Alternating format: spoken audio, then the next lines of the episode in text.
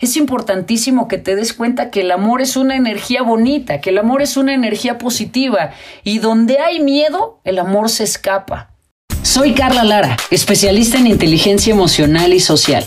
Cada semana grabo un episodio con el único objetivo de recordarte que eres extraordinario. Así que muchas gracias por estar del otro lado. Comenzamos. Hola, hola, ¿qué tal? ¿Cómo estás? Bienvenido a este episodio número 9 del podcast extraordinario. Hoy vamos a hacer una dinámica un poco distinta porque quiero leerte, sí, quiero leerte la tercera parte de mi libro Tus modelos del amor. Ya sabes que lo puedes encontrar en digital y en audiolibro, pero quiero compartir contigo esta tercera parte que se llama Amor, enamoramiento y pareja, porque me parece que es una de las partes estructurales para entender ¿De qué se trata esto de tus modelos del amor? Así que, bueno, esto comienza así. El amor y los modelos del amor. El amor no es un concepto, tampoco es un objeto. En realidad, es una actividad, es un arte, es una maestría. Es la suma de habilidades y acciones consistentes de amor a uno mismo y a los demás. Filósofos, poetas, compositores, escritores, científicos y locos. Hemos tratado de definir el amor y de comprenderlo. La verdad es que cada modelo de amor es un cuento en sí mismo, y a lo mejor nunca podremos entender por completo esa energía tan poderosa que nos conecta con otros. Este libro de tus modelos del amor para mí es una gran experiencia porque realmente en él arrojo muchísima información que tiene que ver con cómo hacer pareja, con cómo conectarnos, así que voy a continuar con esta lectura. Solamente estando en pareja podemos hacer conciencia de las distintas e ilimitadas formas de amar y de expresar amor. Comportamientos que para alguien son cotidianos resultan una verdadera sorpresa para alguien más. Estar en pareja es como ir a una fiesta en la que cada quien tiene sus pasos, su ritmo y su canción. Los primeros acercamientos al amor de pareja nos enloquecen y nos atraviesan por la mitad. Entonces comenzamos a desear que no termine nunca y pensamos que hay que callarse, adaptarse y si es necesario, hasta dejar de ser uno mismo para que ese amor sea para siempre y que por fin nos libere de la angustiante, terrible y culposa soledad. Creemos que esforzándonos lo suficiente en agradar al otro, entonces seremos merecedores de un amor incondicional. Creemos que por fin hemos encontrado a nuestra otra mitad y deseamos con toda nuestra fuerza que sea para siempre. Detrás de este comportamiento están los miedos universales de los seres humanos, miedo a no ser amado y miedo a no ser suficiente. Esto y otras creencias se suman para darle mucho poder al mito de la separación, que no es más que el aprendizaje equivocado de que estamos separados de los demás y que estamos destinados a buscar a nuestra otra mitad. En el libro ahí hago toda la explicación eh, de la mitología griega, de cómo se va tratando, de Platón, de cómo van contando estas historias que en realidad éramos uno solo, pero Zeus se dio cuenta de nuestro gran superpoder al ser un gran humano y entonces nos dividió por la mitad. Y entonces, de acuerdo a esta historia, pues se supone que somos pedazos de alguien buscando a la otra mitad, lo cual se vuelve muy complicado. Es decir, la única separación que podemos experimentar surge solamente en el momento en el que dejamos de estar en contacto con nuestro yo interior. En el momento en el que comenzamos el trabajo interior y volvemos a nosotros, entonces recordamos que estamos conectados con todo lo que es y con todo lo que existe, y que la soledad y la separación son solamente aprendizajes tóxicos y autodestructivos. Mira, es importantísimo que sea lo que sea por lo que estás pasando, te des cuenta de una cosa. En realidad es que la persona más importante de, tu vida eres tú. Tú tienes que ser el centro de tu vida. No puedes permitirte depender de alguien más o de algo más. Porque la relación más larga de tu vida va a ser la que tengas contigo.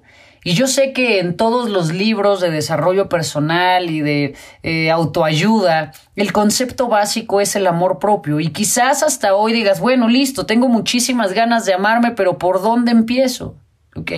De entrada, si estás acá y estás recibiendo información, creo que estás dando pasos importantísimos, porque la información es la llave para empezar a cuestionar nuestras creencias, para empezar a observarnos y para empezar a vernos. Así que ese ya es un gran paso. Pero si quieres realmente aprender cómo amarte, yo te recomiendo que de verdad, terminando de escuchar este episodio, vayas y descargues el libro de tus modelos del amor porque te lo garantizo, vas a encontrar una guía práctica, directa y concisa de cómo amarte más y de cómo amarte mejor. Y continuamos. Para algunas personas es tan natural, se es, es tan natural dejarse en el camino mientras persiguen el amor. Se esfuerzan tanto que se olvidan de sí mismos. Lo que todos necesitamos aprender es que el amor, mientras más lo persigues, más trata de escaparse porque por su naturaleza el amor es libre. Así que recuerda esto, mientras más persigas al amor, mientras más vayas detrás de él, es como si el amor se te escapara por entre los dedos. Con calma, con paciencia. La cultura y la educación son las principales responsables generadoras de esas ideas y de esa sensación de separación con los demás. La enseñanza es que no podemos ser del montón, que debemos diferenciarnos del resto. Nos educan para ser diferentes a los demás y nos hacen creer que naturalmente estamos separados del resto cuando en realidad estamos unidos con todo. Nos repiten una y otra vez que somos únicos y que nadie es igual que nosotros, cuando en realidad es que en algún punto todos somos iguales, porque compartimos características similares, necesidades básicas y principalmente porque todos estamos diseñados en la misma fábrica y a todos nos conecta la necesidad de amar y ser amados. Sin embargo, el miedo universal de no ser merecedores de amor y la creencia de que estamos solos es la principal raíz de los problemas de las relaciones de pareja, porque lo que ocurre cuando dos cuerpos emocionales heridos se unen es que con cualquier movimiento se hieren. Imagina eso, Dos cuerpos emocionales llenos de heridas que al menor contacto o roce sienten dolor. A veces, no importa con cuánta delicadeza nos trate el otro, si no hemos identificado nuestras propias heridas, hasta la caricia más tierna puede doler. Por lo tanto, los adultos desarrollamos miedo a ser heridos. Pensamos pasamos nuestra vida defendiéndonos del dolor y escapando de situaciones que podrían ser el punto de inicio para sanarnos por completo. Es precisamente en las relaciones de pareja en donde podemos expandirnos, porque confrontar nuestro modelo con el modelo de alguien más requiere de una serie de habilidades. Es un juego divertido y enriquecedor que hay que saber y querer jugar. Esto me encanta porque en realidad es que cuando tú te atreves a, uno, descubrir tu propio modelo de amor y dos, a confrontarlo con el modelo de amor de alguien más, es cuando accedes a, un, a una posibilidad inmensa de ver el mundo con otros ojos, de entender la vida desde otra manera, desde otra perspectiva. Desde mi punto de vista, hacer pareja implica un enorme potencial para llevar nuestra vida a un nivel completamente diferente. Llega un punto en el que ya nos conocemos tanto y estamos tan a salvo con nuestros vicios, nuestras manías y nuestros modelos que realmente es solo a través de la mirada y del modelo de amor de alguien más que podemos acceder a un mundo completamente distinto, nuevo y en muchos momentos y circunstancias a un mundo que puede ser mejor. Eh, continuamos. Existen miedos que prácticamente todos compartimos. El miedo a no ser amado y el miedo a no ser suficiente. Miedo a no merecer amor y miedo al dolor. Aprendemos a tenerle miedo al miedo mismo. Un círculo vicioso desagradable y doloroso que termina casi siempre por hacerse realidad. El miedo es una emoción de frecuencia negativa, mientras que el amor es una emoción de frecuencia positiva. El miedo anula el amor porque el miedo hace que amemos desde nuestra carencia y desde la necesidad, desde ese lugar herido que demanda amor para sanar. Y lo que es innegable es que cuando hay miedo, el amor se debilita. Si tú entras a las relaciones desde un lugar de miedo, desde un lugar de pensar que el otro te va a fallar, te va a herir, te va a hacer daño, lo único que quiero que sepas es que con seguridad vas a atraer precisamente eso. Es importantísimo que te des cuenta que el amor es una energía bonita, que el amor es una energía positiva y donde hay miedo, el amor se escapa.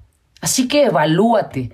Si todo el tiempo te estás acercando a las personas desde este lugar de miedo a que se vayan, simplemente date cuenta que irremediablemente se irán.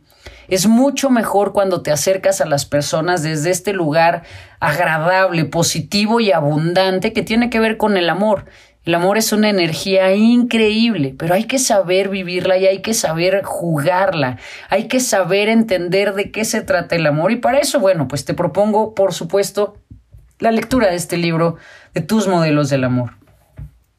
Eh, continuamos con esta lectura. La forma de combatir el miedo y comenzar a sanar el cuerpo emocional herido es descubriendo la propia fuente de amor interior. El amor es una actividad individual que se comparte. Surge de uno y se distribuye. Existe cuando lo generamos internamente y lo damos. La única forma de asegurar amor es tener la certeza y recordar que tú eres el único que puede generarlo. No necesitas a nadie para experimentar amor, solo a ti mismo. El amor surge de ti y es ilimitado. La invención de que alguien puede llegar a liberarnos de la soledad es una industria llena de cursilerías mentirosas. Nadie tiene que venir a liberarte de nada, porque no eres esclavo de nadie. Eres libre. Estás conectado con todo lo que es y con todo lo que existe y además tienes una fuente interna e infinita de amor. No eres un ser incompleto que necesita encontrar a su otra mitad. Lo que realmente necesitas es recordar que todo ya está en ti Fuiste creado con todos los elementos necesarios para vivir una vida plena de amor, felicidad y abundancia. El amor es como un músculo que puede fortalecerse y la forma de fortalecerlo es dándolo. Da de tu amor a los demás. Piensa que nadie puede llevarse lo que te pertenece y por sobre todas las cosas recuerda que tu amor es tuyo Tú lo creaste dentro de ti, te pertenece y puedes compartirlo con la certeza de que mientras más amor des, más amor serás capaz de sentir. Es una de las riquezas y maravillas del amor. Conforme más lo das, más se multiplica. Además, dar amor es pura energía magnética. Tú atraes personas que están en la misma frecuencia energética que tú. Si tú estás en una energía de dar amor, entonces atraerás a otras personas que estén dispuestas a darlo también. Pero si tú estás vibrando en la frecuencia de guardar tu amor y de protegerlo para que no se te acabe o para que no se lo lleven, entonces atraerás a tu vida a ese tipo de personas. Cada vez existen más formas de medir que todo el tiempo estamos lanzando nuestra energía al universo y el universo te contesta exactamente en la misma frecuencia que tú mandas. Si lo que sale de ti es miedo y carencias, atraerás circunstancias que produzcan más miedo y más sensación de vacío. Si lo que sale de ti es amor y abundancia, entonces atraerás eventos que multipliquen esa sensación de amor y abundancia. Todo surge desde adentro de ti. Recuerda que para que algo se vuelva real en el mundo material, tiene que ser real en tu mundo interior. Así que bueno, eso es un poco de lo que viene en este tercer capítulo de tus modelos del amor.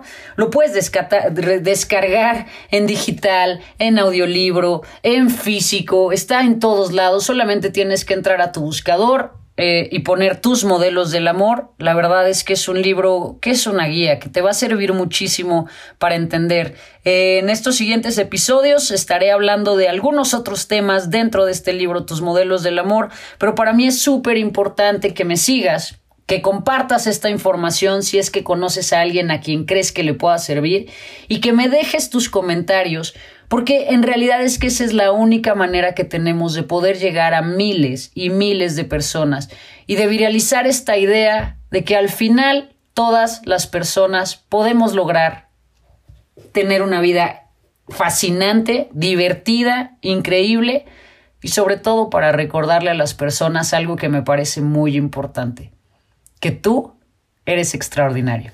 Te mando un enorme abrazo, muchas gracias por permitirme estar contigo en este rato y como siempre te espero en el siguiente episodio de este podcast extraordinario. ¡Chao!